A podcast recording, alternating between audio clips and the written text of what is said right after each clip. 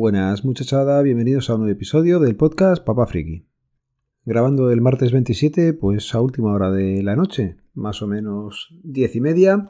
Y nada, pues hoy os quería contar que llegó al final una impresora 3D, la Creality CR6 SE, a casa en Navidad y hemos intentado ya pues hacer cosillas. Nos pusimos ayer lunes por la mañana Nuria y yo y bueno, pues estuvimos montándola que nos llevó más o menos unos 45 minutos, una hora. No somos muy duchos montando aparatos nosotros, somos más de, de hacer otras cosillas. Y por ejemplo, poner cuatro tornillos nos costó 15 minutos, que son los de eh, la base que, que, se pone con los palos por arriba. Veis que mi dominio todavía de, del vocabulario de la impresión en 3D lo tengo ya dominado. Bueno, pues eso, que pusimos la cama, pusimos los Fs, el Z, el X, el Y y toda la pesca. Y la verdad es que es muy muy sencilla de, montar esta impresora. Realmente hay que conectar pues eh, tres o cuatro cosillas, poner los cuatro tornillos de abajo, la pantalla LCD con que te permite luego hacer o introducir los comandos y ya está. La verdad es que también viene bastante completa. Venía con un kit de herramientas, con una memoria SD y nada, pues intentamos imprimir algo y ya digo, casi una hora y media larga, dos horas, y no conseguimos imprimirlo esta primera vez. Y es que resultaba curioso, metíamos eh, el fichero, metíamos la memoria, pero la máquina yo no sé por qué, pues no cogía el nombre del fichero. Era un poco raro, no aparecía para darla a imprimir, entonces claro, no hacíamos nada. Lo primero que hicimos fue hacer una nivelación, eso sí, esa la haces bastante bien. Tiene 16 puntos si no recuerdo mal. Ahí se ponía, tocaba la base, subía para arriba, tocaba el otro punto, subía para arriba y bueno, lo hace rápido.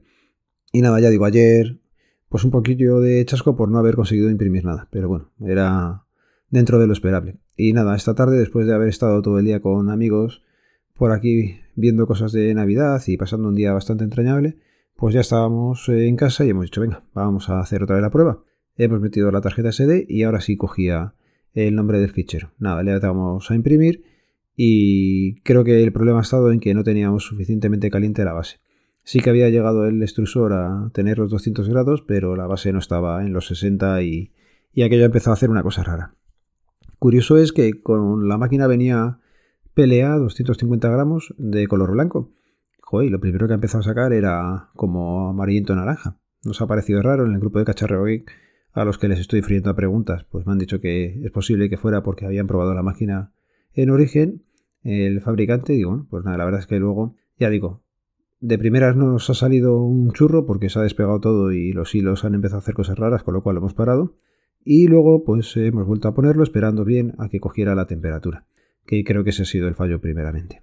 Y oye, pues nada, teníamos un cubo hecho de un centímetro por un centímetro y tenía como letras por dentro y se ha tirado casi 16 minutos por ahí, puede ser.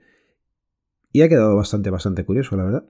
Eh, hace una línea en un lateral que por lo que me han dicho es pues como para quitar impureza o quitar un poquillo de mierda que tuviera el extrusor.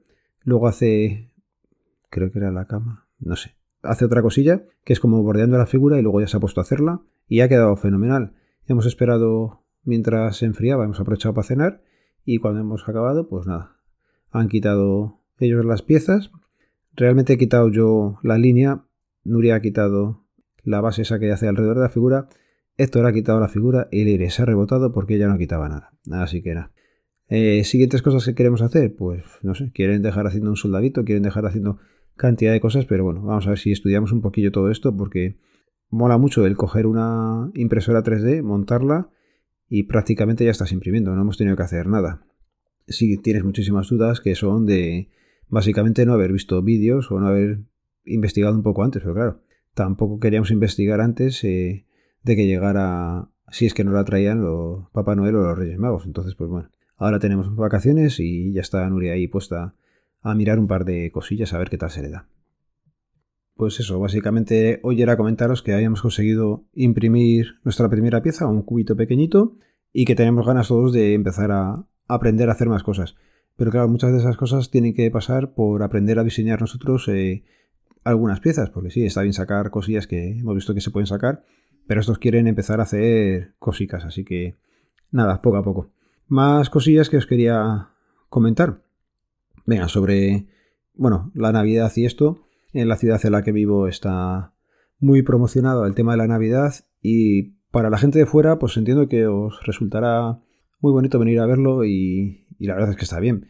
Pero nosotros los que somos de aquí, o yo por lo menos ya estoy saturado de, de la ciudad de la Navidad, de la Navidad mágica y todas estas chuflas que se han montado que entiendo que para la ciudad le dejarán un beneficio muy bueno, pero lo que es para los vecinos pues es eso, es comerte un atascazo para entrar o salir del barrio de forma continua. Pero bueno, por suerte solamente es en estas épocas y bueno, ya veremos, esta semana estoy de vacaciones, no habrá problemas, pero la semana que viene, por ejemplo, como hemos cambiado de barrio, antes no cogía atasco, ahora creo que me voy a zampar unos atascos bastante curiosos para venir eh, la semana previa a la llegada de los Reyes Magos. Pero bueno, cosillas que, que tiene el vivir en un sitio diferente. Venga, y os dejo con dos anécdotas muy rápidas, que no son anécdotas, son eh, nombres de gente que me ha llegado al trabajo de los que tengo conocimiento. Mira, un compañero de, trabajo en su día se llamaba señor Trompeta. El primer apellido era Trompeta y esa persona debió de tener una infancia bastante complicada porque cuando ha tenido pareja y ha tenido niño, lo primero que hicieron eh, fue cambiar el orden de los apellidos. Debe ser que, que se pasaron con él bastante de pequeño. Y el otro día me llegó al curro un chavalillo joven que en algún momento será más mayor y cuando ya le llamen señor, será el señor Agujetas. Sí, sí, tal cual, Agujetas. Te quedas con la copla de decir, joder, también este menudo apellido tenía la familia y, y ahora que se pueden cambiar o se pueden mover o tal, a lo mejor lo cambia cuando tenga los 18 años el chaval, pero dices tú, madre mía, hay apellidos curiosos. Y mira, y termino con una anécdota. Me vino un chaval que estaba cambiándose el domicilio y nada, pues le pides la foto y me da la foto típica de fotomatón, normal y corriente, pero claro, te fijas y dices, joder, si parece que tiene unos labios rojos en el cuello ahí que, se ha metido en la opción de máscaras o de cosas raras que te ponen en la foto, sabéis que te pueden poner pues, cositas y tal en el fotomatón y digo, este se ha confundido. Y ya lo miras así bien y le dices, oye, descúbrete el cuello. Y no, no, es que el chaval llevaba un tatuaje de unos labios rojos a lo bestia en el cuello. O sea que era sollo eh, y no era cosa de la foto. Y dices tú, ah, vale. Digo, nada, tío, te he dicho descubrirte porque, claro, pensé que en la foto te habían puesto algún filtro de estos de caricatura, de cachondeo y tal. Dice, no, no, que es mío. Así que te quedas con una cosa como diciendo, mm, pues vale. Así que sí, es cierto que hay gente que también viene con tatuajes así por el cuello, tal. Son más tribales, más tal, pero este no, no. Dos labios rojos así como si lo hubieran plantado un besado, pues tal cual. Se llevó el chaval la foto en el fotomatón y en el DNI. Al final son rasgos característicos, no todo el mundo lleva eso en la cara, con lo cual pues si este hombre hiciera algo, también valdría para identificarle el día de mañana. Y lo voy a ir dejando por aquí. Último podcast del año, seguro, con lo cual os emplazo, pues nada, a que el día 6 escuchéis el siguiente charlando con, que seguramente en cuanto cuelgue, bueno, cuelgue, en cuanto finalice ahora esta grabación, pues me iré a grabar con el invitado de este mes.